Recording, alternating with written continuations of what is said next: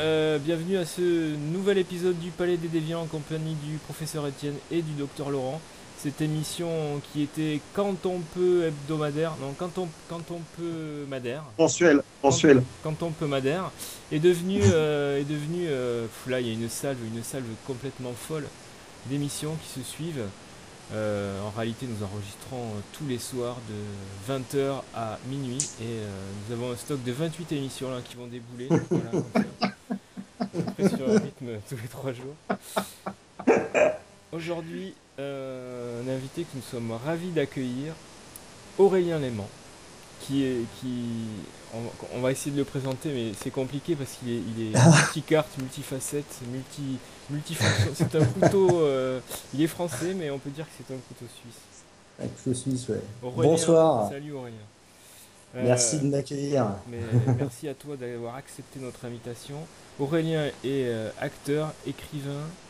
Euh, quoi d'autre Essayiste. Essayiste, lecteur. Tu vas, tu vas nous parler de, tout ça. De... On, va, on va sans doute commencer par parler de tes bouquins et puis tu parlera de tes autres activités. Euh, ouais. Tu es, un homme universel, donc je pense que comme, comme dans la dernière émission avec Nicolas Boujouan, je pense qu'on va pouvoir parler de, de, pas de n'importe quoi, mais de tout. Voilà. Euh, y a pas on, on va essayer on va essayer d'éviter la fin de Lost. on pourra en parler, ceci dit. Ah, moi, j'ai envie qu'avec tous, tous nos invités, on parle de Lost, en fait. D'accord, on, va, on, va, en parler si tu veux. Euh, bon, on n'a pas forcément de, cahier des charges ni, d'ordre. C'est juste pour dire que par rapport à Lost, euh, je, et par rapport à la fin notamment, je fais partie de cette euh, minorité peut-être de gens qui, ayant vu la série vraiment, vraiment sur le tard, connaissaient déjà la fin depuis des années et des années, donc je n'avais pas d'attente par rapport à ça. C'était l'expérience de la série qui comptait pour moi. Et je dois dire que la fin de la série en tant que telle m'a beaucoup plu, mais j'ai trouvé le dernier épisode absolument nul. Il ne faut pas voir ça comme un paradoxe. J'ai trouvé qu'en tant que tel, voilà, il ne savait vraiment pas comment le finir. C'était long, c'était sentimental. Et en même temps, comme j'ai regardé la série euh, dans, le principe du binge-watching en l'espace de deux ou trois mois, euh, je crois que Stéphane Beaujean, lui, s'est fait un marathon Lost. Genre, en quelques jours, il avait, il avait tout, tout, tout regardé. Euh, même en regardant la plupart des épisodes deux à trois fois pour certains, je je suis pas j'ai pas réussi à rentrer je pense dans euh, l'émotion et l'attente que peut avoir quelqu'un qui suit la série pendant six années entières six saisons entières. Euh, néanmoins j'étais très très touché. Moi c'est une série qui m'a énormément plu qui m'a beaucoup euh, qui m'a beaucoup appris au niveau du jeu d'acteur, etc.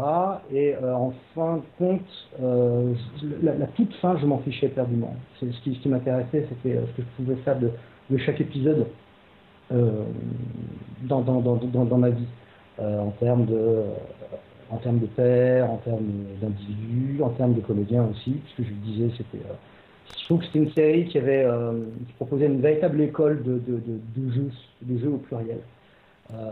C'est, Moi, je suis quand même content de l'avoir regardé à peu près en même temps qu'elle était diffusée parce que j'ai vraiment, vraiment l'impression que c'était une espèce d'expérience en temps réel avec euh, des réponses euh, sur internet euh, aux questions qu'on se posait, avec des, cliffhangers de la mort où tu devais attendre parfois plus de 6 mois pour avoir la suite. quoi. Et tu savais que tu allais être déçu parce qu'évidemment, euh, voilà, il y a une cave, il y, a une trappe, il y a une cave, il y a un mec dans la trappe, mais t'en sais pas plus. bon, à chaque fois, c'était. euh, c'était euh, ouais, c'est la série, euh, la série tantrique, quoi, tu vois, qui te, qui tease sans. jamais, jamais, tu vas éjaculer, quoi. C'est c'est ça, c'est l'art de durer, tout à fait, tout à fait.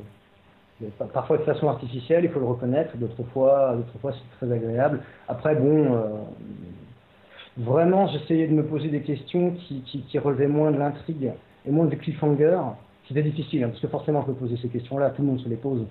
J'essayais plus de me poser des questions, effectivement, d'ordre spirituel, d'ordre euh, politique, euh, d'ordre humain, en fait, tout simplement. Et ce qui est très drôle, c'est que, et je pense que ça, c'est comme ça pour beaucoup de gens, à chaque saison, évidemment, il y a un personnage sur lequel on met un peu plus l'accent. Et euh, moi, je me suis quasiment jamais senti représenté par les personnages principaux de chaque saison, mais j'ai changé de personnage à chaque saison. Hmm. Euh, et ça, c'était quand même assez fort. Et je me suis jamais identifié à, Jack Shepard, par exemple, je crois. Je crois pas. Peut-être un peu dans la saison 2, équivalent avec, euh, avec les personnages de, John Locke. Mais sinon. Personne ne s'identifie à Superman. Personne ne peut s'identifier à ce mec-là qui est une espèce de, de oui. Aurélien, euh, tu es rentré dans ma galaxie personnelle en 2012 quand est paru le deuxième volume que des éditions Le Feu Sacré, Traum, Philippe Cadic, Le Martyr onirique, le livre violet. Euh... Et... euh, livre, le petit livre, ben voilà, chacun son petit livre. Euh, livre qui à l'époque euh, avait été euh, reçu à, la fois comme, une, comme un ovni, mais aussi comme une, déclaration d'intention qui était d'une force assez rarement atteinte. ce trône, pour moi, doit, doit être lu et doit toujours être lu euh, parce qu'il a accompli le, tour de force de, faire visiter Dick, faire visiter l'œuvre de Dick, euh, non pas comme on se promène ou comme on visite une cathédrale, avec euh, le, docte savoir du chercheur en littérature, mais avec la volonté de, prendre le, le texte, l'homme, l'œuvre et tout ce que cela implique de la manière la plus intime possible. Est-ce que je te choque en disant ça Non, tu me fais plaisir. non, c'est ça, l'homme, l'œuvre, la vie euh, et, ses conséquences sur nous, oui, exactement, c'est ce que je voulais euh, mettre là-dedans. Parce que euh, ce qui peut surprendre le plus quand on lit Trom, c'est justement le fait d'avoir choisi d'écrire à la première personne et de parler autant de toi que de lui. Et, de, chercher tout le temps les, connexions qui peuvent aller de Elie Medeiros à euh, Antonin Artaud. Oui, tout à fait. Euh, en fait, euh, oui, vas-y. Non, non, non, vas-y, je t'écoute. en fait, la, première partie, surtout, c'est là où il y a le plus de, de, de, jeux, en fait, effectivement, le plus d'Aurélien. Euh, la première partie, euh, je pars effectivement de deux mois pour aller, donc de, deux mois étranger au lecteur, évidemment, euh, surtout que c'est mon, mon premier livre publié, donc, je, suis, je suis un parfait étranger, un parfait inconnu. Je pars de moi pour aller vers, vers Dick, vers mon Philippe Cadic, évidemment. Dans la deuxième partie, c'est beaucoup plus biographique, c'est-à-dire que je, continue de m'intéresser à son œuvre, mais je m'intéresse un peu plus à sa vie, des éléments biographiques à la fois très très connus, mais j'ai essayé de, de d'entrevoir d'une manière euh, qui m'est personnelle évidemment. Puis la troisième partie, c'est plus sur, euh, c'est plus le monde. C'est voilà, on s'est rencontrés lui et moi. Maintenant, on va, on va, on va repenter un peu le, un peu l'univers. Et du coup, on est un peu plus avec le, lecteur, je pense, sur, sur la troisième partie. Voilà, donc euh, en fait, progressivement, le personnage d'Aurélien se, délite jusqu'à un peu s'effacer. celui de Philippe aussi, et puis donc ce, troisième terme, qui, est, euh, ben, qui, qui, est, le monde dans lequel, dans lequel nous vivons. Quoi. C'est pour ça que le dernier chapitre s'appelle Occident universel, d'ailleurs, je pense. En fait. Je pense qu'il faut raconter qu'on s'est quand même rencontrés, enfin, pas Étienne et moi, mais Étienne euh, et moi, on, t'a rencontré, Aurélien, lors d'une journée Philippe Cadic à Paris. Où il y avait où Étienne et moi parlions dans une conférence et où toi tu faisais une performance, une lecture d'un texte me souviens plus, c'était des extraits de Trom, c'est ça Alors en fait, on est, comme on était deux, j'étais venu avec mon complice de toujours, David Fischer. Nous avions lu, lui, des extraits de Trom.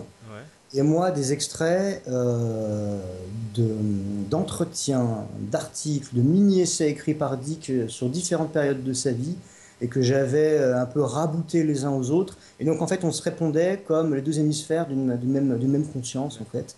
Euh, et du coup, c'est pour ça que ça crée ce, climat à la fois. Il y avait, il y avait une, logique de, concertation entre, entre les textes et en même temps, c'était sur des niveaux de conscience différents. Quoi. Cette espèce de schizophrénie, euh, euh, là, typiquement, typiquement Dickens, en fait. Alors, ceux qui nous connaissent et qui écoutent un peu cette émission savent combien, pas tant l'auteur que l'œuvre de l'auteur, à quel point elle est importante pour Étienne et moi. Euh, moi, j'aimerais savoir comment tu as, tu as rencontré cette œuvre et, sous quel angle elle est importante pour toi? Alors en fait, euh, donc mon, père, euh, à une, imposante bibliothèque d'œuvres de science-fiction. collectées dès les années 60 jusqu'au début des années 80. Après, il a arrêté, il a arrêté de s'intéresser. Enfin, il a arrêté d'acheter des livres, en fait, tout simplement. Et donc, j'ai toujours eu ces, ces, ces, livres à la maison. les titres déjà m'attiraient, puis alors évidemment ces fameuses pochettes, on pense, je sais pas moi, euh, les éditions Albin Michel avec ses, pochettes métallisées, avec des formes géométriques un peu façon Hop Art ou bien Le Masque ou des choses comme ça. C'était vraiment des, Puis même les résumés des quatrièmes couvertures m'attiraient énormément. Il y avait tout Lovecraft, il y avait tout Van Vogt. Euh, c'est comme ça que j'ai découvert Van Vogt en fait. C'est comme ça que j'ai découvert Dick évidemment. Euh, Lovecraft aussi du reste. Et, et en fait, Dick, ça a été un truc assez percutant. Je sais que le premier bouquin que j'ai essayé de lire, mais j'étais trop petit, c'était Dr. Blood Money, et ça m'était un peu tombé des mains. Je m'étais dit sur le moment, ouais, mais c'est pour ça que la science-fiction, en fait, c'est vraiment un genre mineur. Donc voilà, j'étais une tête à claque. et en fait, progressivement, j'ai eu envie d'y retourner, j'ai essayé d'autres choses, et j'ai fini par adorer euh, ces livres-là, et notamment Dr. Blood Money. Euh, et les considérer donc comme, euh, comme des livres qui me parlaient, c'est-à-dire que même les livres, des livres mineurs comme Simulacre, ça me faisait euh, un effet tel que je me disais parfois en lisant certains livres, le Dieu venu du centaure particulièrement, qu'est-ce qu'on est en train de me mettre dans mon corps? Mais pas, pas dans ma tête, pas dans ma conscience, c'était presque pas intellectuel, j'en étais juste conscient, mais j'avais l'impression qu'on me faisait rentrer une substance dans mon corps, un peu comme une drogue, je sais pas quoi. J'avais l'impression d'être transformé, de voir deux choses. D'abord, effectivement, que le monde que nous voyons, c'est juste un, un percept, c'est qu'en fait, il y a peut-être autre chose derrière. Et puis, effectivement avoir le, sentiment presque physique de la chose qui est derrière sans pouvoir la nommer. C'est vertigineux, c'est délicieux. Et la, la, seule autre œuvre dans laquelle ça m'a fait vraiment ça, euh, pratiquement de la même manière, c'est chez Grant Morrison. Et c'est amusant parce qu'il y, a des gens chez qui ça fait ça, j'imagine, au cinéma, à l'écoute de la musique, ou peut-être en, regardant une, œuvre architecturale ou picturale. Moi, ça ne me fait ça qu'avec la littérature, qu'elle soit romanesque ou de bande dessinée puisque Morrison, donc, ce sont, euh, des, scénaristes de bande dessinée, et c'est avec Les Invisibles, qui est certainement son, œuvre, son opus le plus, euh, le plus dickien, euh, le plus ubikien et le plus sivaïen de, tout ce qu'il a, de tout ce qu'il a entrepris. c'est donc dans Les Invisibles que j'ai eu ces, sentiments-là. C'est très, très, très physique, à la fois jouissif et menaçant. Hein, y a dans le théâtre, on peut avoir des petites choses comme ça par moment. Dans le théâtre de la menace de Pinter, qui est aussi le, contemporain de Dick, euh, mais en Angleterre, hein, des, des, choses comme ça où on a l'impression de, comprendre que c'est pas ça, que ça va pas, qu'il y a ce docos, cette maya, cette matrice, qu'on est dedans, mais en fait, on n'en sait pas plus, on ne sait pas forcément ce qu'il y, a de l'autre côté. Donc en fait, un climat de paranoïa très intense, en même temps très pop, c'est-à-dire que c'est vraiment jouissif, il y a cette idée du, du, du diable dans la boîte, euh, du méchant mastermind. et en même temps. Du jeu, ah, pour, un Du jeu, ouais. Tout à fait. Un jeu un peu en forme 3D, quoi, architectural. Et en même temps, ça recouvre et ça recoupe aussi pas mal de d'idées effectivement sur, sur la politique, sur l'anticipation sociale, sur les théories du complot. Et, dans, et, euh, donc forcément, tout ça aussi est à la fois jouissif et terrifiant. Ce que tu dis là sur le, le fait qu'on te, on ingérer quelque chose dans le corps, c'est c'est très dickien dans le sens où c'est presque chrétien, tu vois, c'est l'espèce de transsubstantation, de, on te transforme euh, ton corps, euh, voilà quoi, c'est... Alors je, je c'est la première fois que j'entends ça, je t'avoue que... Ah ouais? Mais c'est, je trouve ça hyper intéressant.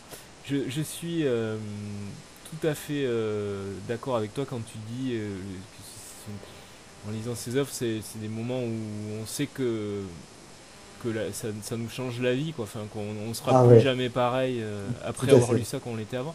Mais cette idée qu'on t'ingère quelque chose, c'est, je trouve ça assez fascinant, quoi. C'est, très intéressant. Il y a matière à fiction même là-dedans. Je pense. Bah, c'est très, euh, morrisonien aussi d'ailleurs. Ouais, peut-être, ouais. Disons que l'idée euh, reprise par Dick, mais bon, là qui vient directement du du christianisme d'une manière générale, des, religions révélées, l'idée que le logos va vous, va vous changer. Le logos, il n'est pas forcément entendu, il n'est pas forcément euh, reçu directement dans la tête par une télépathie, un téléchargement, électrostatique ou, ou spirituel. Il y a aussi l'idée simplement qu'au contact de la, pure littérature, donc du, logos écrit, forcément on se, transforme. Quand on lit une lettre d'amour, quand on en écrit une à quelqu'un, on, se transforme, on se, on se reconfigure en temps réel. Et je pense que effectivement un type comme Dick qui évidemment, dans, beaucoup de ces livres importants de science-fiction ou, ou, assimilés à la, SF, utilise des substances, justement des drogues, etc. On parlait du dieu venu du centaure. Le dieu venu du centaure, c'est vraiment justement une œuvre euh, très inspirée par, euh, oui, euh, la transubstantiation et tout ça. Mais on retrouve des choses comme ça dans, Siva. Substance mort, c'est le Siva négatif. Il y a aussi cette idée de, pareil, de substances qui, qu'on ingère et qui nous font prendre conscience de la dégradation du cosmos autour de nous. Tout est. Euh, ça, me semble assez, assez cohérent que ce soit un, écrivain en fait et que, que ce soit quelqu'un qui manipule le logo comme ça. C'est pour ça que les gens qui disent que Dick sait pas écrire, ça m'a toujours fait marrer. Hmm. C'est, non, non, c'est intéressant. Une, une, réflexion me vient là à propos des, Invisibles. Euh, de Grant Morrison, ouais. Il y a, y, a, y a, eu, euh, oui, les Invisibles, oui, les Invisibles. Mm qui est enfin dispo en français apparemment en entier donc voilà donc tout le monde peut le lire maintenant parce que ça fait 15 ans que j'en parle à tout le monde mais il n'y avait pas d'édition euh, enfin il y a eu des essais mais c'était jamais publié en moi d'ailleurs j'avais découvert avec une édition euh, française le téméraire le téméraire euh, les ce qui était avant les éditions Soleil qui, avait commencé à partir du volume 2 des Invisibles qui était un ouais. mieux décidé et, et, du coup, bon après j'avais acheté en anglais et il n'y avait pas d'édition française vraiment correcte. Et quand même les Invisibles, en résumant grossièrement, c'est quand même un, un, espèce de gros mélange de tout ce que Morrison avait dans la tête, toutes ses influences. Donc il y a du Dick, il y a du Moorcock. D'ailleurs. Moorcock est toujours fâché à cause de ça. Il y a du Robert Anton Wilson, il y a du, enfin il y a, il y a, tout ce que, que, il y a même pas mal de trucs très autobiographiques là-dedans. Tout ce qu'il avait ingéré, il a, il a recraché euh, ce truc-là.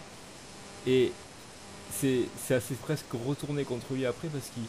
Euh, bon, Moorcock il a fait une espèce de, procès d'intention en disant qu'il avait pompé, alors que c'était à, mes yeux sans doute un hommage. Ou... Oui, un hommage, je pense, vraiment. Et, et, Matrix, quand Matrix est sorti, c'est Morrison qui s'est offusqué en disant Mais ils ont piqué mon univers, ils ont piqué mon film. Mais non, en fait, Morrison avait, avait, avait juste, euh, comment dire, euh, ingéré tout ce qui faisait sens pour lui. Et il avait pris le zeitgeist quoi, de l'époque. Il était vraiment. Euh, ouais. on a, ça annoncé l'an 2000 et tout ça. Et, et, Matrix a fait pareil, je pense, avec les mêmes influences. Et, et peut-être qu'ils ont eu les Invisibles aussi. Mais, mais voilà, donc c'était quand même une œuvre. Euh, je, je, le, je, le, relis souvent. Pour moi, ça, ça, ne, ça ne perd pas de sa force. Mais je sais pas si en le découvrant maintenant on serait, on, c'est toujours aussi, aussi euh, pertinent, euh, les Invisibles. Alors j'ai relu euh, de nombreux, de nombreux épisodes parce que je vais pas dire. En fait, bon, il est, c'est sorti évidemment à chaque fois des, des, numéros de 25 pages pendant, pendant, pendant des mois, de 1994 à 2002 ou 2001, je sais plus. Mais après, donc c'est ressorti sous forme de trade paperback, donc ces recueils qui, regroupent par, par story arc, par arche narrative les différents chapitres de la. C'est l'équivalent des saisons. Euh, j'explique pour. Euh, j'imagine que tout le monde sait en fait ce que je suis en train d'expliquer. C'est idiot. nous on le sait, mais peut-être que ceux qui nous écoutent le savent pas forcément. Donc euh, non, c'est intéressant. Parce que le, système de publication de BD française est, très différent du, du système. Donc ah les, albums, les albums qu'on a de traduction de comics nous en France correspondent à peu près à ce qu'on appelle les trade paperback aux États-Unis. Ouais, qui regroupe donc l'équivalent, on va dire, d'une saison télévisuelle pour une série telle que Lost ou, euh, euh, Game of Thrones par exemple. Et en fait, donc effectivement, on va avoir une arche narrative un peu, euh, un peu orientée sur tel ou tel personnage, telle ou telle intrigue. Et donc en fait, lorsque, enfin, régulièrement, je repioche dedans pour, pour retrouver, pour retrouver des choses. Et c'est là que j'ai découvert, enfin, j'ai retrouvé que le roi en jaune de Robert Chambers était, apparaissait ponctuellement dès le tout début des années 2000 dans, euh, euh, dans, dans Les Invisibles. Le Roi en jaune qu'on retrouve dans euh, la, musique du Blue Oyster Cult, mais qu'on retrouve aussi dans la, la, série True Detective qui est, qui est passée en tout début d'année 2014. Et en fait, il y a plein de, choses comme ça que les gens découvrent aujourd'hui, Et en fait, on a, on a pu, quand on a lu Morrison, quand on a, quand on a lu des, des gens comme ça, découvrir aussi par soi-même, mais d'une manière plus, plus occulte, quoi.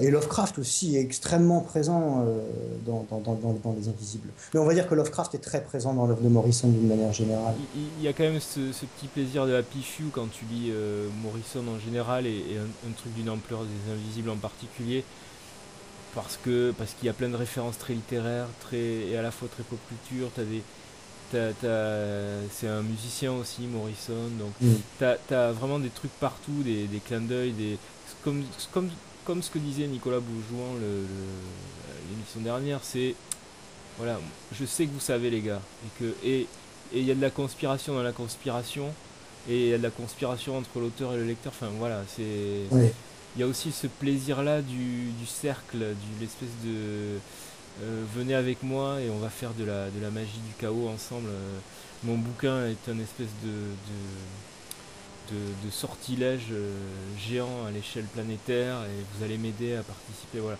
L'esprit de Morrison fonctionne assez comme ça et, c'est quand même assez jouissif aussi dans ce sens-là, je me dis qu'en fait, ce, ce sortilège géant dont tu parles, euh, c'est ça qui, fait que justement, euh, il a pu influencer d'une manière ou d'une autre des gens comme les Wachowski avec Matrix, mais c'est quelque part, il, le dit lui-même, la première fois qu'il a vu le film, je crois qu'il était en Australie à ce moment-là, et il y a quelqu'un, je ne sais plus si c'est Mark Millar ou Mark Wade, des, scénaristes de, comics qui sont avec lui, qui lui disent, mais hé, mec, tu te rends pas compte, c'est exactement Les Invisibles, euh, ils t'ont tout repompé, et là, sur le moment, il s'est dit, ah ouais, c'est cool, et c'est après qu'il a, qu'il a, qu'il a, s'est offusqué, comme, comme tu dis, euh, et après, je crois qu'il a repensé le truc et qu'il s'est dit, mais finalement, c'était effectivement un sort jeté sur le monde pour changer les choses, pour, euh, pour améliorer la condition humaine et pour, se, et pour ouvrir les yeux sur plein, plein de trucs. C'est normal, du coup, que toute, cette, que toute cette magie, que toutes ces théories sur la conspiration, sur la conspiration dans la conspiration, etc., soient mises à la, à la, portée de tout le monde par le biais du blockbuster. Finalement, il en était assez heureux. Et euh, ouais, il, parle d'hypersigle, en fait, d'hypersigil c'est-à-dire d'un signe magique qui euh, d'un signe magique qui au lieu de prendre la forme simplement d'un symbole, d'un logo, euh, va prendre la forme de, tout, de toute une œuvre sur, sur 6 ans, 6-7 ans. Est-ce que tu as lu son essai qui s'appelle Super Gods? Ouais, ouais, ouais j'adore. Qui est, qui est une espèce d'histoire des super-héros et en même temps histoire du mouvement culturel que, représentent les super-héros en quelque sorte et qui est euh, assez fascinant. Euh, parce que là aussi il ramène plein de choses à ça et, et, et, il, écrit, il écrit très bien. Voilà. Ouais, c'est très clair, très drôle, très didactique.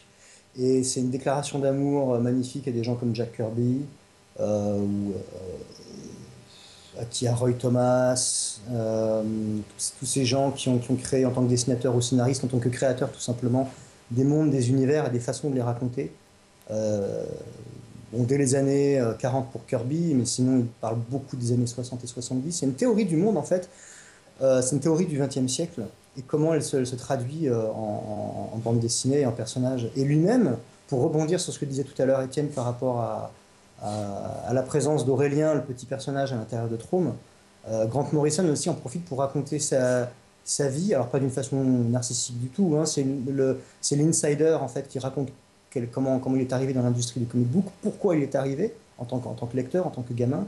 Il parle de, il parle de son père, il parle de sa mère et, euh, et de, son, et de son parcours jusqu'à devenir ce, ce, ponte euh, considéré parfois comme une, comme une divinité euh, dans certaines sectes de, fans japonais, de, la, la, de, la, bande dessinée, du super-héros en particulier. C'est vraiment, vraiment merveilleux. je ne sais pas dans quelle mesure c'est traduisible et je ne sais pas si, y a un projet en France autour de ça. Euh, c'est très aisément traduisible, mais à mon avis, euh, il y a tellement peu de chances d'en vendre que personne mmh. va, payer une trad correcte. Et eh ouais. une œuvre à lire en anglais, donc euh, très belle. Ouais, ouais, ouais. Et, c'est pas très complexe. C'est pas, c'est pas, c'est pas, c'est pas un roman de Alan Moore, par exemple. Voilà, c'est mmh. beaucoup plus facile à lire. moi, je voudrais revenir sur tout à l'heure, Étienne dit euh, dans, dans Trom, il y a Elie Medeiros par exemple. Tout à l'heure, tu parlais du Blue Oyster Cult euh, par rapport au roi, roi jaune. Oui. Euh, tu as écrit après Trom, longtemps après, quelques années après, il est sorti en 2012, je crois. Un bouquin sur le Blue Oyster Cult, c'est ça Il est sorti en 2012 ou en 2013 peut-être? Il est sorti en 2013. En fait, ce qui se passe, c'est que j'ai écrit Trome pendant que j'écrivais le Blue Oyster Cult. D'accord. C'est-à-dire qu'à l'origine, donc euh, Blue Cult, la carrière du mal, c'est son titre complet. Je l'ai écrit avec mon ami Mathieu Bollon. donc on a, c'est un projet qu'on avait qu'on avait tous les deux et l'écriture a été assez longue pour plein de raisons. D'abord parce que Parfois, je pense que lorsqu'on est plusieurs, ça prend plus de temps. on ne se, divise pas les tâches, on se les, on, se les, on se les multiplie, ce qui fait qu'il y a aussi plus de volume. D'autre part, euh, on est des passionnés et on a voulu écrire ce qui pouvait devenir l'ouvrage définitif sur le groupe. C'était un peu l'ambition, la, prétention peut-être, je ne sais pas. Euh, et euh, d'autre part, il n'y a que, entre guillemets, une grosse douzaine d'albums studio, 13 albums. Néanmoins, c'est assez, assez velu en termes de, de fond littéraire, lyrique, de références euh, plus ou moins cachées. Et donc, il y a eu beaucoup, beaucoup de recherches, on a interviewé énormément de monde, on a lu beaucoup de choses, et chaque chanson renvoyait parfois à six ou sept œuvres qui pouvaient aller du simple poème qu'on pouvait trouver très facilement jusqu'au livre sacré ou, ou, un autre disque ou un film qu'on ne connaissait pas du tout. Et donc, il a fallu visionner, lire découvrir toutes ces choses-là, les analyser, et, du coup, ça a pris beaucoup de temps. Du coup, Tram, pour moi, a été une espèce de bouffée d'air frais, une, respiration, une cour de récré, quoi. Hmm. C'est-à-dire que mon éditeur du Feu Sacré, Fabien Thévenot, euh, m'avait proposé ça, euh, alors même que la, la, la, la signature du, du, du, pavé sur le Blue Oyster Cult avait été signée, enfin avait été faite au moins deux ans avant, quoi. Et euh, donc j'ai pris, j'ai pris cet engagement en fait autour de Philippe Cadic comme, euh, comme un, plaisir, une façon de m'aérer la tête par rapport à ce très très gros projet dont, dont on n'arrivait pas à se sortir. Mais c'est pas qu'on n'arrivait pas à l'écrire, c'est qu'au contraire on écrivait, on écrivait, on écrivait, on accouche à la fin d'un bouquin de plus de 700 pages. Euh, où il y a finalement assez peu de photos, c'est vraiment, c'est vraiment du texte. Et justement, alors c'est ça, c'est, ça parle du Blue Star Cult. On va en parler après du groupe en lui-même, mais ça, parle aussi de, toute la pop culture depuis les années 70, quoi. Enfin, pas toute, mais, il brasse, il brasse un, nombre incalculable de choses, quoi. Oui, c'est ça. En fait, comme pour Trône, euh, c'est peut-être une façon de faire, une espèce de modus operandi chez moi. Je prends euh, un, artiste, alors Philippe Cadic dans le domaine de la littérature, euh, plus précisément romanesque, le Blue Oyster Cult pour parler de musique, en l'occurrence de rock, ça pourrait être les super-héros pour parler de bande dessinée ou Antonin Artaud pour parler du, théâtre. Je prends, je prends un, individu, son œuvre, et après, ben, j'extrapole et effectivement, euh, ça devient plus un prétexte. C'est pas une biographie, c'est plus un prétexte pour parler justement de pop culture et d'une discipline artistique en particulier à, partir de cette œuvre-là. Hmm. Et des effets qu'elle a sur la vie des gens. Et, on n'est pas les mêmes en fonction de ce qu'on lit, de ce qu'on écoute, de ce qu'on regarde.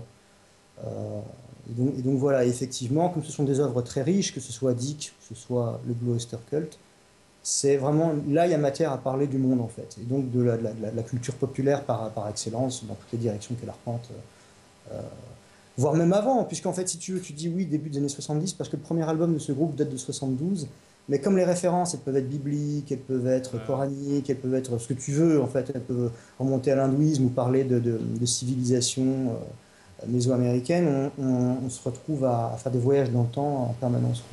Alors pour Étienne et moi, qui euh, tout ce que nous connaissons du Blue Oyster Cult, c'est le sketch avec Will Ferrell qui joue de la corde. c'est comme la plupart des gens, mais en plus vous, vous savez que c'est le Blue Oyster Cult, vous avez un avantage, la plupart des gens ne savent même pas. et du coup, il faudrait que tu nous fasses une introduction sur ce groupe et pourquoi il est important, au-delà des références et de... Et voilà quoi. Comment, comment tu présenterais à des, à des, enfants Des noobs comme nous Ah oui, a des enfants, alors.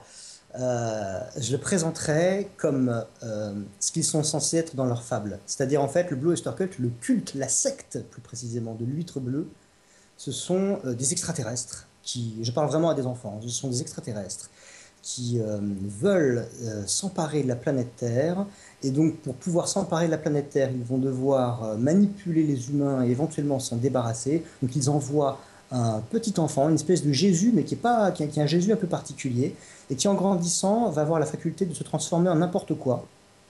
c'est un peu mystique dans les, dans les, dans les X-Men. Mhm. ou Métamorpho dans la Ligue des Justiciers, et donc il peut prendre n'importe quelle apparence, et évidemment, du coup, il est, et c'est là que ça m'intéresse, le plus grand comédien du monde et le plus grand comédien de tous les temps et il va prendre l'apparence de, stars des médias, de grands chanteurs, de grands, acteurs, ou d'hommes politiques, ou de militaires, et il va influencer comme ça à distance tout le destin de l'humanité, et euh, jusqu'à permettre donc, aux, extraterrestres de, de, pouvoir euh, euh, créer, fomenter en fait le complot qui accouche de la première puis de la deuxième guerre mondiale, et donc de féconder de manière négative l'humanité. Et donc, tout ça, cette histoire, c'est celle qui est racontée par tous les disques du, Blue Oyster Cult, donc de la secte des vitres bleues. Non, mais c'est dément. tous leurs disques forment ce, truc narratif là euh, À peu près. C'est-à-dire qu'en fait, pas toutes les chansons, au bout d'un moment, au bout d'un moment, ils ont voulu un petit peu se, détacher de ça, et c'est là qu'ils deviennent évidemment le moins intéressant. C'est-à-dire qu'ils retrouvent, ils renouent après avec du hard rock classique, du hard FM. Euh, trousser un peu comme ils peuvent. Euh, c'est évidemment la période des années 70 qui est la plus belle, la plus prolifique, la plus riche et la, la, la, et la plus originale. Et en fait, oui, les trois premiers disques, c'est vraiment cette histoire-là qui est éclatée, un petit peu comme si on avait, euh, comme si on avait voulu la monter dans le désordre pour produire un effet sur l'auditeur et, et, lui dire à toi de recoller les morceaux dans ta tête. Tu verras, de toute façon, ça fera sens. Et après, ça continue d'être en réverbération dans, dans, dans, tous leurs disques, hein, même, même ceux qui sont donc plus, euh, plus bateaux, euh, moins, moins personnels.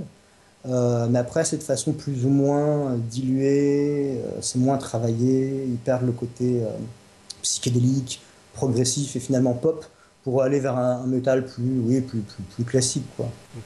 on, on fait pas d'habitude, mais là l'occasion est trop belle. On va faire une pause et on va écouter un morceau que tu as choisi du Blue Oyster Cult qui s'appelle Vétéran Veteran of the Psychic Wars. Alors, qu'est-ce que, quel est ce morceau et qui l'a écrit? Parce que c'est ça qui est intéressant.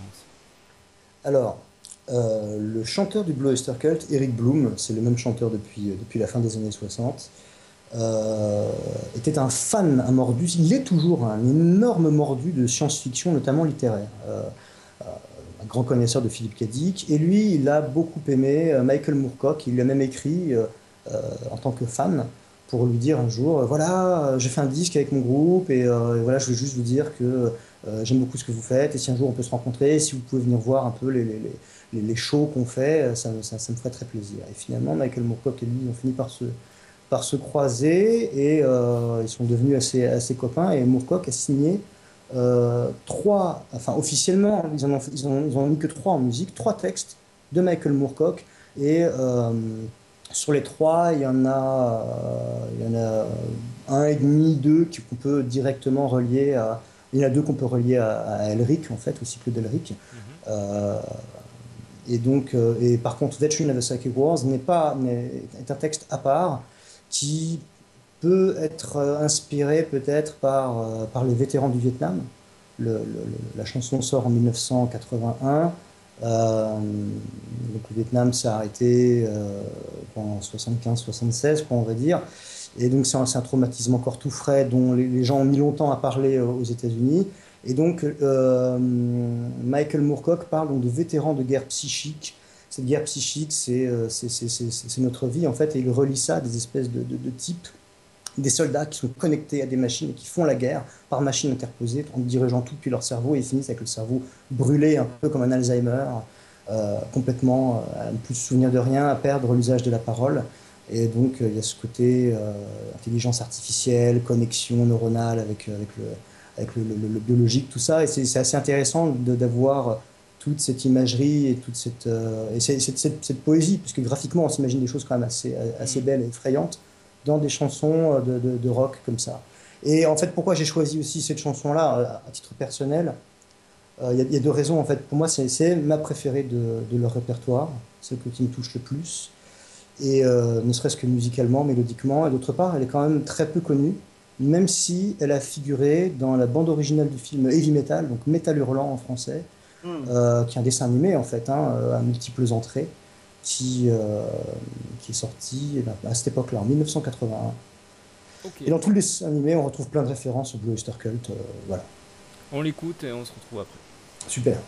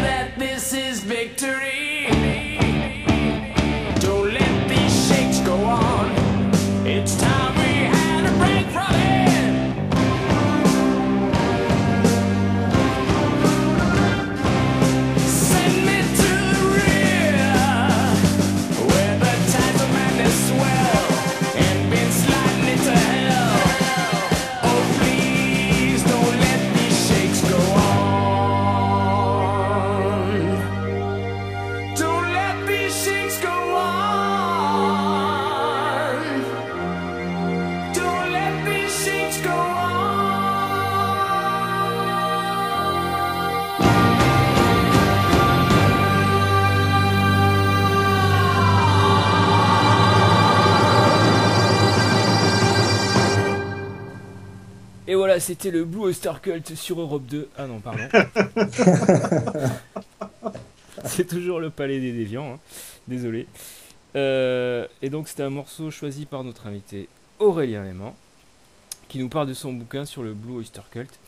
Euh, j'ai plein de questions en fait, parce que là, donc, on a parlé de Moorcock, qui a écrit des textes.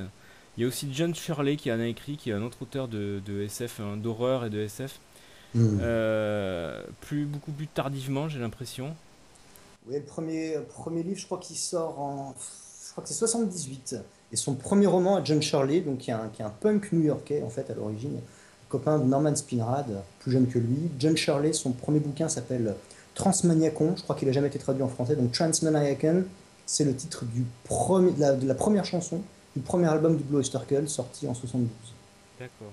D'emblée, voilà, on est référence immédiate. Euh. Euh, j'ai vu aussi alors euh, que tu, tu, tu, as brassé plein de sujets.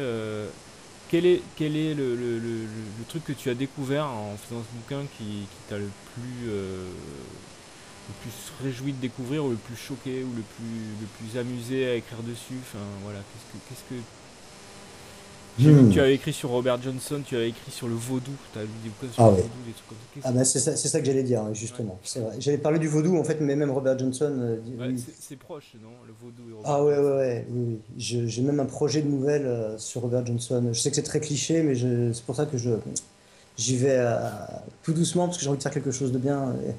Et, ça me semble, pour moi, ça me semble dur, là, sur Robert Johnson. Mais oui, Robert Johnson, bon, d'abord, j'adore le blues, vraiment, le surtout le très très vieux blues. C'est-à-dire pour moi, euh, vraiment c'est une question de goût personnel, pour moi le, le, le, blues euh, tel qu'il est enregistré, le bon blues il s'arrête grosso modo aux alentours de 1964. Et après il y a quelques exceptions. Ou alors on est dans le blues rock, c'est plus pareil. Hein, c'est le la British euh, boom explosion, blues boom explosion. Ah enfin, bref. Moi c'est même avant la guerre. Hein.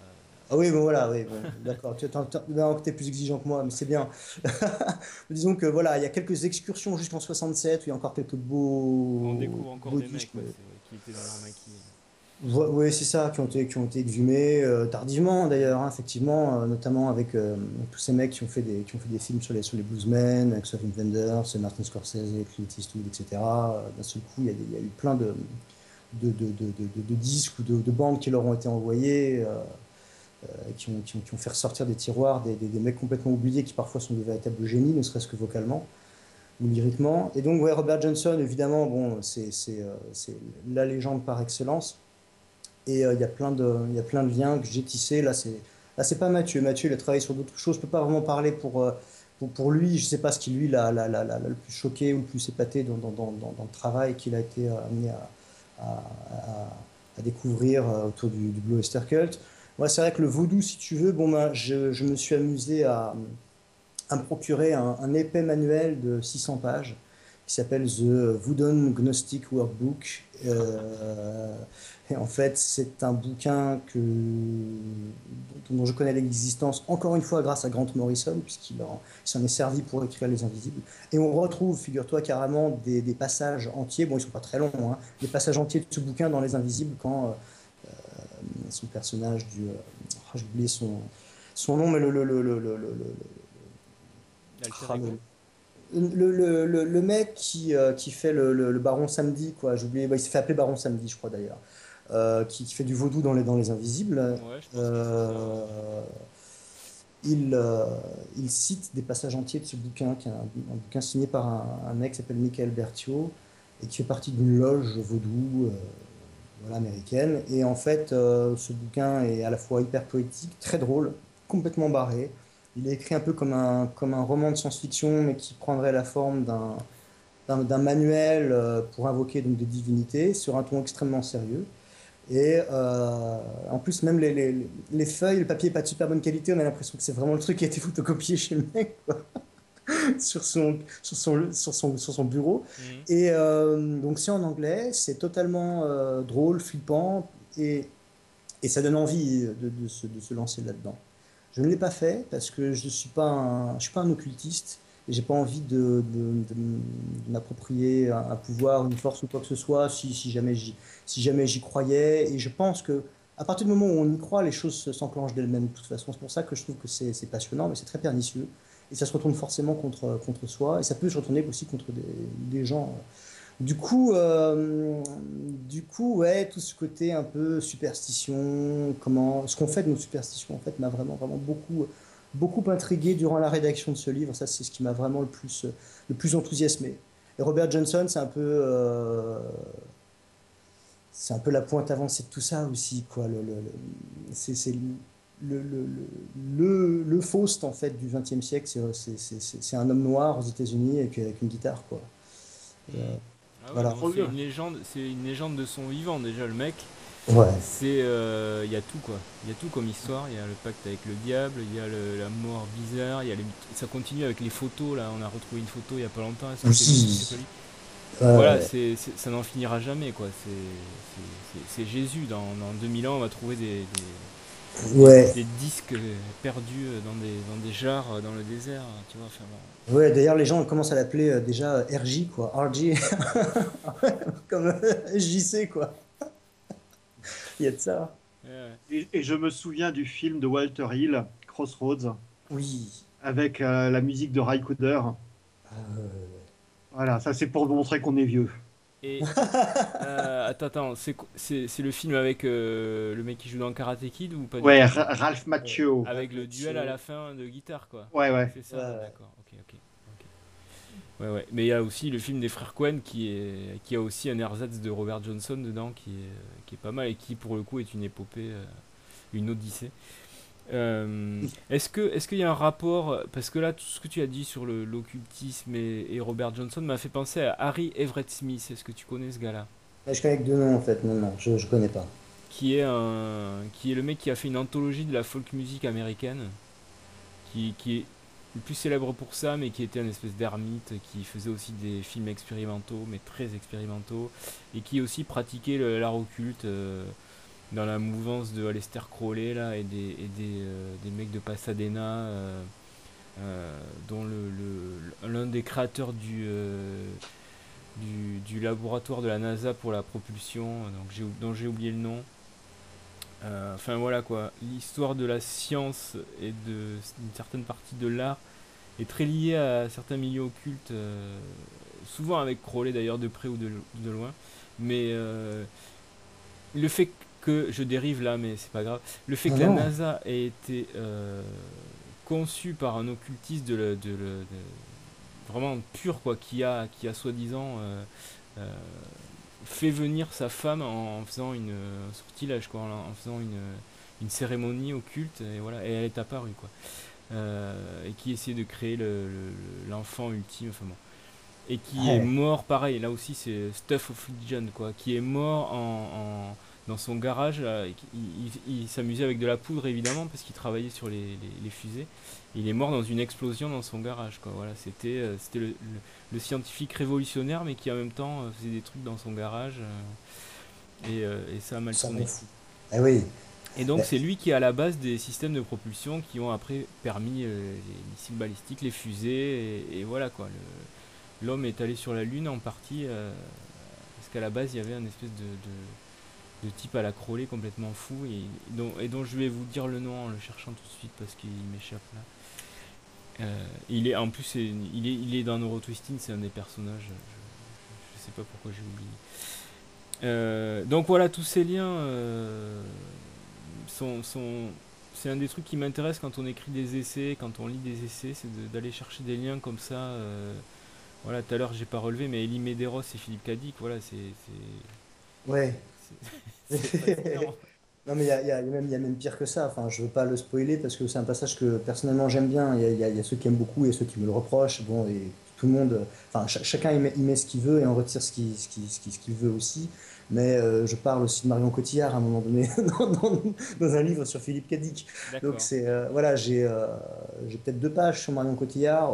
au-delà au-delà de la, de la, du sourire auquel ça peut prêter il me semblait qu'il y avait quand même une, vision, quelque chose, quelque chose d'attaché à notre façon de regarder de détester, ou parfois d'adorer, euh, quand même euh, Marion Cotillard, qui pouvait se rapprocher de, l'univers démiurgique dépeint par Dick dans, dans, dans, ses bouquins, cette espèce de présence fantôme comme ça, partout, être tout le temps présente dans de la publicité, dans des clips, dans des films, dans la vie médiatique.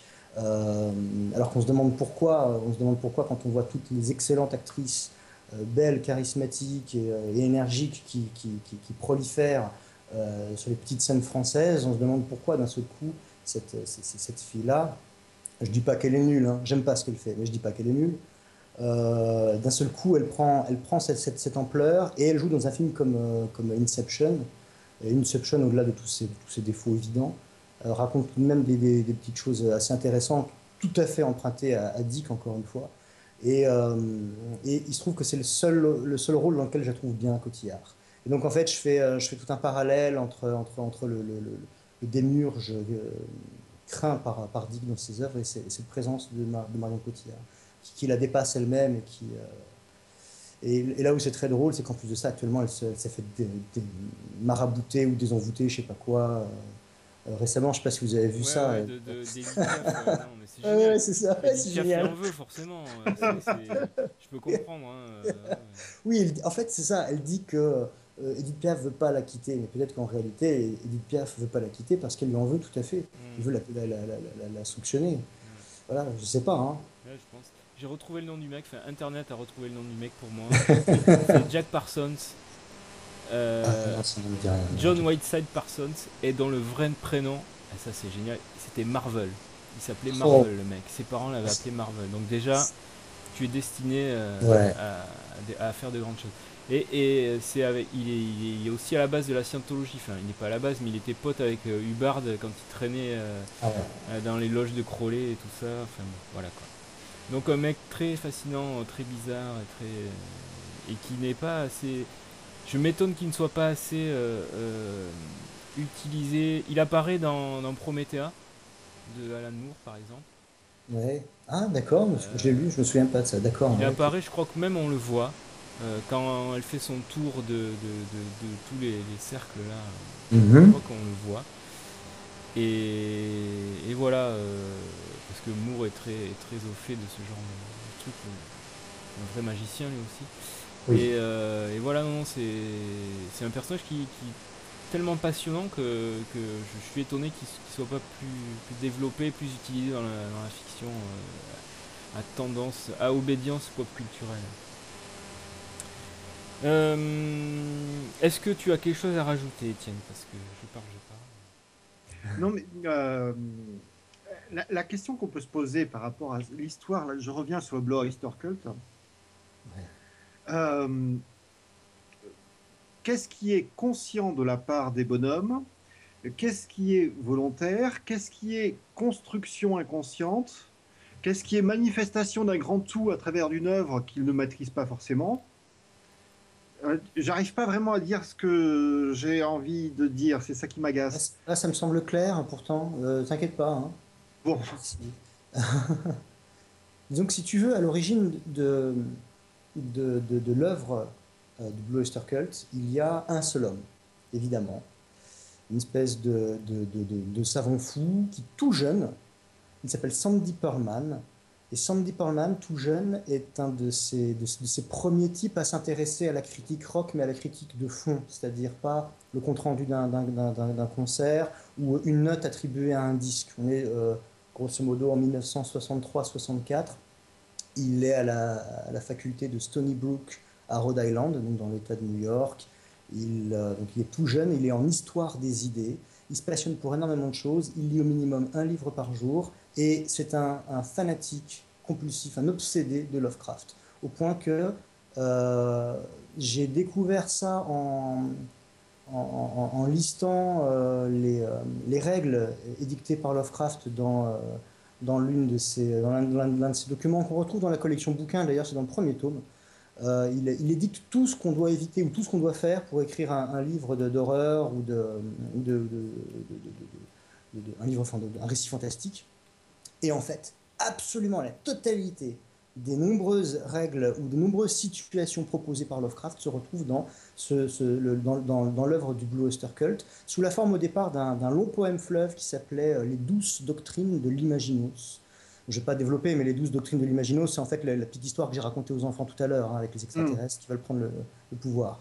Et euh, en fait, donc, ce, magnifique poème, parce que d'un point de vue euh, stylistique, d'un point, du point de vue du fond, même, c'est très très joli, c'est très très beau ce, ce, ce, somptueux poème, il va l'offrir en fait au, au, Blue Oyster Cult. Il va fonder le groupe, c'est-à-dire qu'il va, il va euh, rencontrer euh, un guitariste et un batteur, et puis il va leur faire rencontrer tel musicien, etc. Et ainsi de suite. Et en fait, lui, il n'est pas musicien, il aimerait, ça le frustre assez, il réfléchit d'une manière intellectuelle et philosophique assez exigeante sur cette musique et sur la culture populaire d'une manière générale.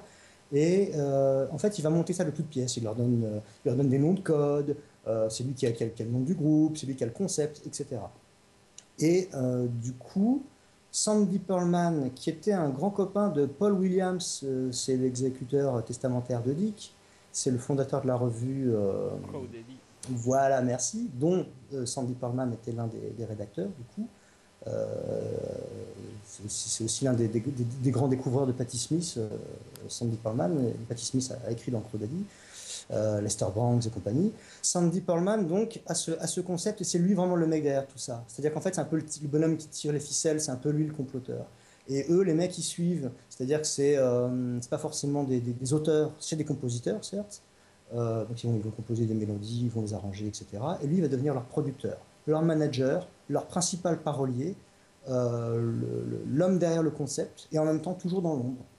Donc c'est euh, donc c'est assez intéressant quoi. C'est un peu comme Charlie avec les drôles de dames quoi. Hmm. Charlie's Angels. Voilà. Et du coup bon je pense que les musiciens eux ils n'étaient pas forcément conscients de tout ça ou ça les amusait mais voilà le plus important c'était de faire du rock quelque part. Hmm. Euh, après. Oui vas-y. Non, non non vas-y. J'allais dire une connerie c'était nul. il faut la dire à ce moment-là. Trop tard. Bon, en fait, il y a un autre, un autre phénomène, c'est que euh, on a affaire à des gens euh, dans, dans, ce quintet qui sont tous très, enfin plus ou moins très cultivés, euh, lettrés, lisent tous beaucoup, ils font tous des études, ils sont d'un milieu petit bourgeois, bon, middle class, mais il y a, y, y a, de l'argent, ils vont tous à la fac. C'est là-dedans hein, qu'ils se rencontrent, c'est donc à la faculté de Stony Brook. Et ils, ils, brassent toutes ces influences, ce sont des gens qui vont au théâtre, qui vont voir des vieux films, qui lisent Louis-Ferdinand Céline pour l'un et donc tout Philippe Cadic pour l'autre. Et du coup, quand même, il y a tout ce, brassage d'influences qui existe en eux. Et ce sont des, hommes qui ont plaisir à en parler entre eux et sont considérés à cette époque-là, donc au début des années 70, comme le seul groupe de heavy metal pour intellectuels. Et je ne pense pas que ce soit tout à fait usurpé.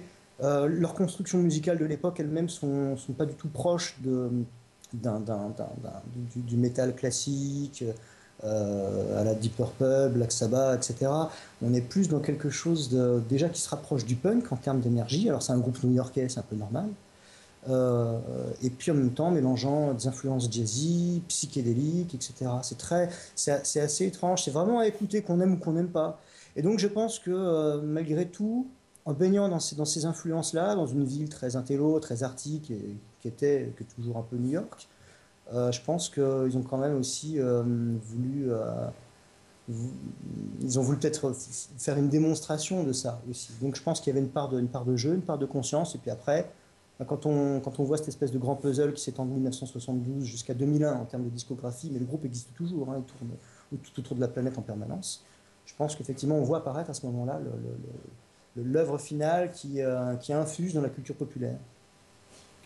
Bah, juste qu'on on, déconne avec le, le sketch de Saturday Night Live, mais c'est une espèce de phénomène qui, qui, a pris une ampleur énorme et, et ils, sont, ils font partie d'un truc qui les dépasse et dont ils sont totalement absents a priori, puisque c'est pas eux qui ont initié le truc. Et, voilà quoi, ça, ça, ça comment dire, ça envoie des tentacules un peu partout, mais dans les endroits les plus inattendus. Et ouais, et ouais, ouais non, c'est. Et puis cette chanson de toute façon est tellement connue, même en dehors de ça, que, voilà, c'est vraiment un truc de la conscience collective. Vraiment. Ouais, Don't Fear the Reaper, c'est ça. C'est-à-dire qu'en fait, les gens, quand on leur dit, euh, c'est ça, Blue Oyster Cult, ah, mais je connais, d'accord. Voilà, c'est. Euh, il y a deux, trois chansons comme ça qui ont eu un succès. Euh, à la radio. Et Blue Oyster Cult, évidemment, ça ne veut rien dire pour les gens.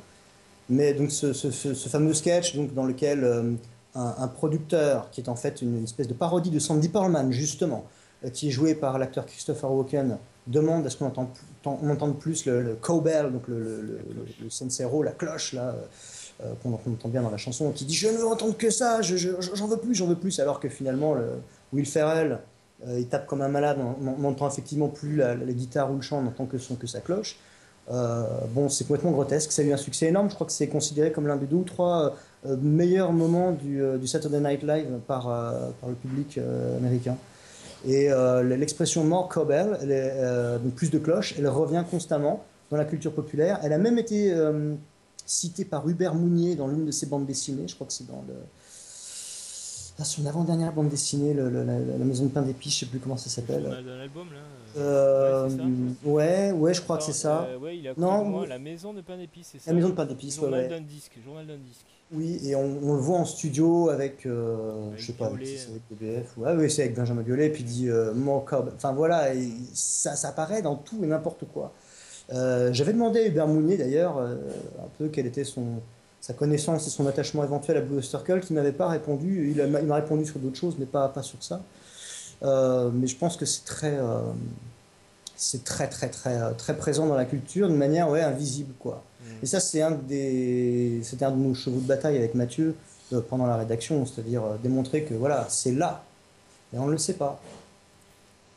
Est-ce qu'on peut changer de sujet, Aurélien? Parce qu'on on n'a plus beaucoup de temps, il faut, faut pas non plus qu'on fasse 3 heures parce que nos pauvres auditeurs vont mourir de, de de euh, je voudrais qu'on parle de Maurice Dantec parce que j'ai lu dans une interview que un de tes bouquins préférés c'était Villa Vortex. Ah oui, c'est vrai. Et je te disais en préparant l'émission que Dantec c'est un mec que je trouve assez intéressant, assez fascinant, assez euh, dégoûtant aussi, enfin assez, euh, tu vois. Ouais, je ce que tu veux dire. Et, et, et dont j'aimerais sur le plan littéraire, donc j'aime assez le projet. Euh, et donc j'aimerais pouvoir aimer les bouquins, mais je n'y arrive pas. Et, je te dis, je te suppliais presque de... Voilà, comment me faire aimer euh, Maurice Dantec? Quel est ton rapport à ses bouquins, euh, à lui-même euh, Voilà quoi? Et, je, et, je... pourquoi Villa Vortex?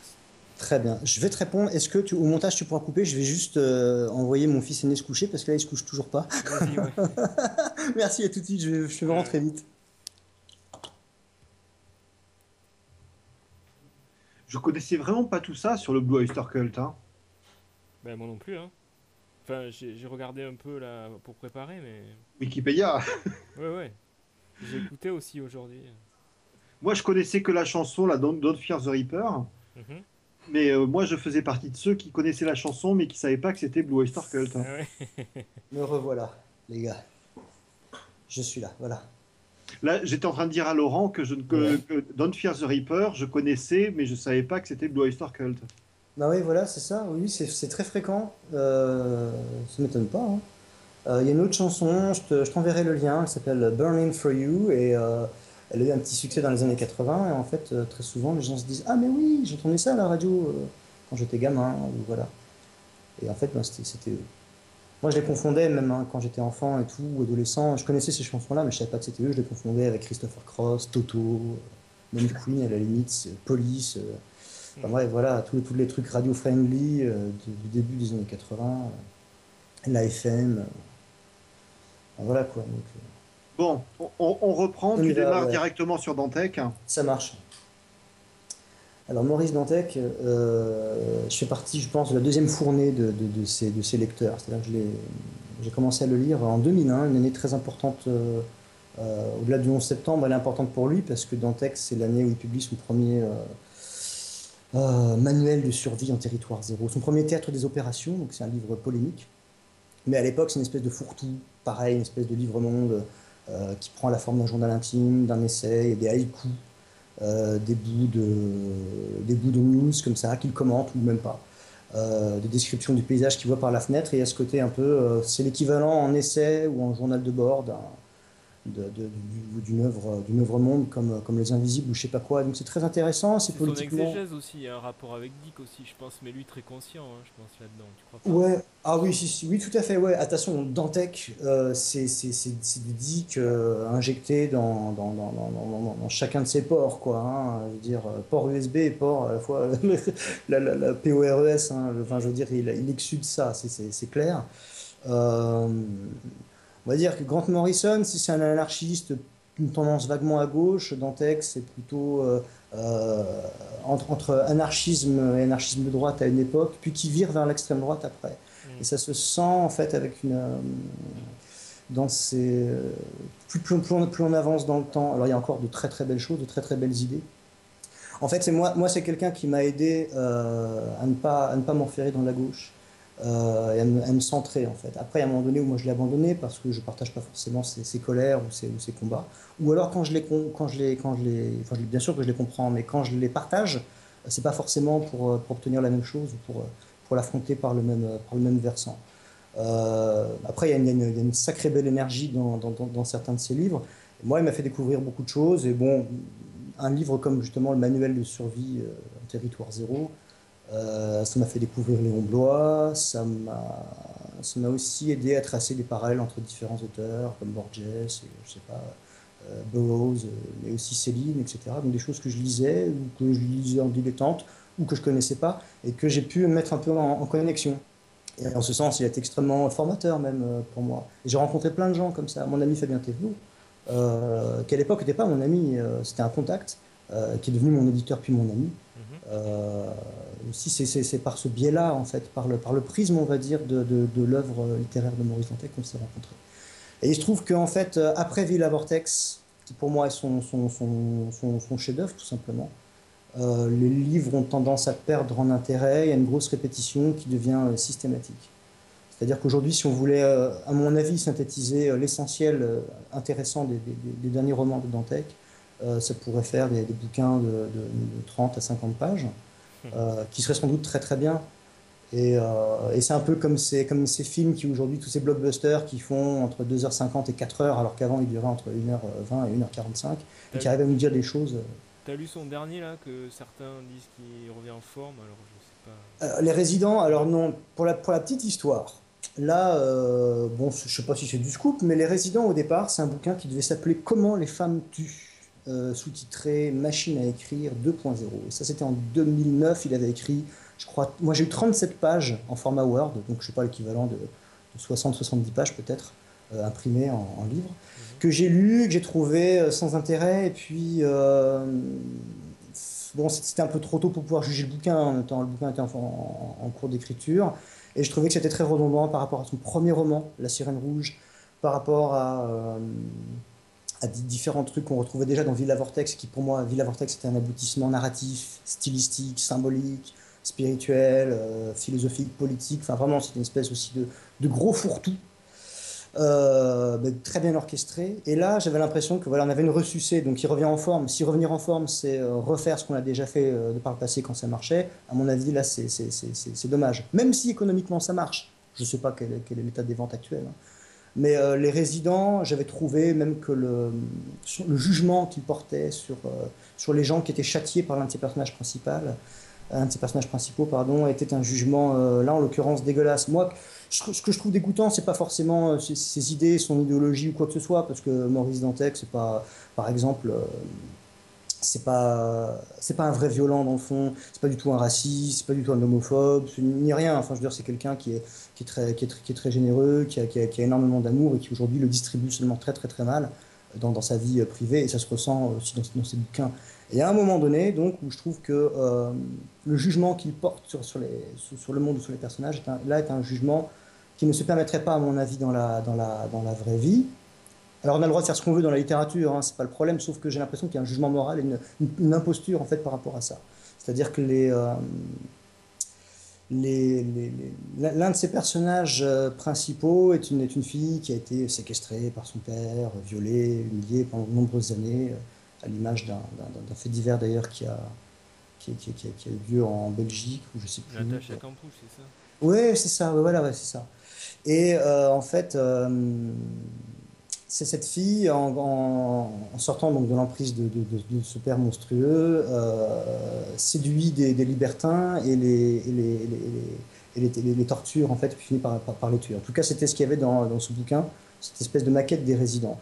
Et j'étais je, je, choqué parce que je me disais, ils sont entre adultes consentants, ils font de mal à personne. Ils ne sont pas, des, sont pas des, violeurs, ils ne sont pas des pédophiles, ils ne sont pas des gens qui, qui, font, qui font le mal. Tout ce qu'ils font, c'est finalement se, se, donner du bon temps et ils l'imposent à personne. Et en fait, on avait l'impression qu'il y avait une espèce de, de haine comme ça qui, qui, qui jaillissait. J'ai eu l'impression que Maurice tombait dans, dans une espèce de, de, haine un peu facile, un peu systématique. Je crois qu'en fait, c'est quelqu'un qui est très, euh, qui est très, euh, qui est très euh, fragilisé. Il lui arrivait énormément de saloperies.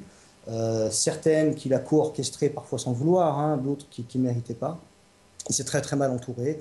Et comme souvent chez les gens qui s'entourent très mal, les gens vraiment bien, je ne parle pas de moi, hein, qui, euh, qui sont autour de lui et qui l'aident, eh ben, il les, il, les aime pas à leur juste valeur et il finit par les perdre. Et voilà, donc je, pense qu'il y, a une grosse, une grosse dégradation dans, dans, dans, sa, dans cette littérature. Là, je livre beaucoup de choses, hein, mais il y, a une grosse, euh, il y a une grosse dégradation dans sa littérature parce que je crois qu'il y a aussi une, très très très grosse blessure dans sa, dans sa propre vie. En ce sens, cet homme euh, continue de me, de me toucher, euh, mais pas en tant qu'écrivain, en tant tant qu'humain, quoi. Et dans Villa Vortex, on a vraiment, je le conseille vraiment parce que c'est le moment où justement il est encore à la fois très très noir en termes d'écrivain de polar et très très très lumineux en termes d'ambition et d'amour de, la vie. D'accord, très bien. Bah, écoute, je vais essayer, je vais essayer parce que je m'étais arrêté à la moitié de Babylon Dailies en me disant c'est pas possible, je, je veux pas, alors que j'avais beaucoup beaucoup aimé les Racines du Mal, vraiment. Ah, les Racines, la, ouais. sirène, la sirène rouge que j'avais trouvé euh, pas mal, mais sans plus. Sympathique. du Mal, j'avais ce mélange de polar et SF, euh, j'avais trouvé ça vraiment très bon. Et voilà, et la suite, euh, voilà, j'avais vraiment, j'avais lu le théâtre des opérations aussi qui, était euh, très bizarre, mais qui m'a moins. Euh, J'avais déjà lu des trucs de lui, j'ai pas découvert parce que ça m'a pas autant marqué que toi, j'ai l'impression. Au contraire, ça m'a laissé assez peu de souvenirs, un peu de. Bah, j'ai fait commencer par les romans, hein, mais du coup, le, le, des opérations, pour moi, c'était une quête. J'avais beaucoup de mal à mettre la main sur le bouquin, et c'est à partir de ce bouquin-là qu'il est tombé un peu en disgrâce aussi, parce qu'il il y avait une espèce de, manifeste politique aussi qui était, était hors, de tout, en fait, et qui finalement euh, euh, le mettait dans une situation euh, difficile. Il a été extrêmement courageux. moi, je trouve qu'il a vraiment été, même si on n'est pas d'accord avec lui, de toute façon, on ne peut pas empêcher, heureusement, un homme de penser ce qu'il pense. Et, là, il se permettait de l'exprimer. Il y a eu, à mon avis, beaucoup trop de colère et de, haine. Et là, pour moi, Maurice, c'est vraiment, on peut pas dire que c'est un ignorant, c'est vraiment un sacré érudit. Et du coup, alors je m'appelle Maurice, il faut, juste expliquer, à une époque, donc j'étais dans, la, bande du ring, etc. Donc j'ai pas mal côtoyé Maurice par téléphone ou par courriel, c'est pour ça que j'en parle un peu en, connaissance de cause, mais j'ai pas l'impression de trahir euh, quelqu'un. Euh, euh, Maurice, c'est vraiment voilà quelqu'un qui n'est pas un ignorant, mais qui vit quand même dans la, dans, dans, dans, dans la peur et la tristesse, alors qu'il sait beaucoup de choses. Et c'est peut-être la preuve que la connaissance n'est pas forcément la voie du salut et qu'elle peut être une espèce de contre-initiation parfois. voilà, mais bon, moi, je souhaite vraiment de sortir de, de, de, tout ça hmm. et de, peut-être refaire un jour des bons livres le fait que tu, tu, tu dises que c'est un espèce de truc qu'il avait abandonné qui reprend n'est pas, n'est pas super bon signe pour. Euh, voilà, ouais, c'est oui, qu'il avait écrit récemment. Bah, en fait, oui, attention, il l'a, il l'a repris parce que ça avait été refusé une première fois et là il l'a repris et euh, il en fait un. Bon, je, ne peux pas juger le roman, ça se trouve, il est très bien, hein, attention, euh, puisque je ne l'ai pas lu. Mais c'est vrai que j'ai pas envie de le lire parce que le pitch d'origine me, semblait, me semblait un peu fade par rapport à des choses exponentielles quoi, qu'il m'avait envoyé dans, la tête. Ok, écoute, euh, Étienne. Oui. Ton avis, toi? Oh, tu sais, Dantec, moi je l'ai adoré quand j'ai découvert les racines du mal. Mm. Euh, parce que je suis pas un très très grand lecteur de, de, polar. Et il m'avait vraiment explosé euh, de, parce qu'il ouvrait beaucoup de portes à mon goût. après, je l'ai suivi pendant quelques temps. Et effectivement, moi, c'est jusque le théâtre des opérations. Puis après, Babylon Babies qui m'avait posé beaucoup de problèmes. Euh, j'ai acheté le dernier, donc euh, je l'ai mis sur la pile. Je ne sais pas quand est-ce que je vais l'attaquer, mais quelque part, euh, je, l'ai acheté comme on retrouve une vieille maîtresse. Ah. alors, on va savoir, peut-être qu'une nouvelle flamme. pas salir ce livre, Mais euh, voilà, je, sais que Dantec a été, euh, a croisé ma route pendant plusieurs années, que je lui jetterai jamais la pierre comme certains peuvent la lui jeter avec violence. Tout à fait. Euh, même si ses idées ne sont pas les miennes, j'ai suffisamment d'auteurs que j'aime et que je vénère, dont je ne partage aucune des idées politiques ni philosophiques. Et il serait temps que voilà qu'on cesse de faire le procès de l'homme et qu'on fasse plutôt le, l'inventaire de l'œuvre, ce qui est beaucoup plus intéressant. Oui, c'est ça, tout à fait. Parce qu'on ne fait, que s'enfermer dans une, autre prison en, jetant, ces fameuses pierres-là. D'autant que, euh, enfin moi personnellement, Maurice Dantec, je disais que c'était un formateur, euh, la, prise de conscience de ce qu'est le Blue Oyster Cult, je la dois euh, en partie à, Maurice Dantec. Et, et c'est lui qui nous a proposé, même à Mathieu et moi, de d'écrire au départ un petit mémoire, même pas un mémoire, un document qui aurait fait entre 10 et 20 pages, Word, publié sur son, son blog, sur son site, je ne sais plus. Et, euh, finalement, c'est devenu un, gros bouquin de 700 pages, mais l'énergie première, l'étincelle de vie, elle venait de lui, quoi. Donc, euh, c'est quasiment son groupe préféré, et il y a plein de petites références, plus ou moins masquées, dans, son, dans, dans, ses bouquins. Et même des chapitres qui portent des titres d'albums de, de Blue Cult dans Grande Jonction. Euh, voilà, quoi, qui est un de ses romans encore, encore bien. Post-Villa Vortex, mais encore, encore tout à fait lisible. Bien, écoute, la boucle est refermée de façon magistrale, je dirais. C'est fabuleux. Tout était construit du début à la fin. On a même couché les enfants en même temps. Enfin, c'était une émission parfaite. Ouais. On a, on a, on a été euh, plutôt long, mais, mais c'était bon. Et on a encore euh, envie de parler de plein de trucs avec toi te propose de revenir une autre fois. Euh, J'en serais ravi. Ça fait ça dire d'être une, déviation au Palais des Déviants. Oui, on, va te, on va tout, euh, te créer une chambre pour toi. Dans le manoir. La chambre violette.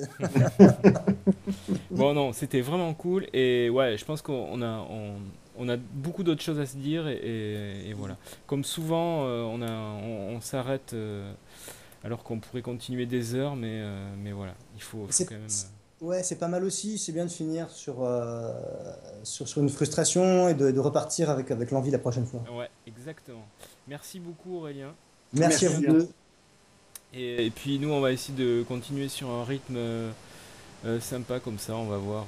Ouais. Si vous avez des idées d'invités, on a, on a, n'hésitez pas à nous envoyer un mail pour nous dire voilà, je voudrais que que vous invitiez Elimé Desros, que vous invitiez Antonin Artaud.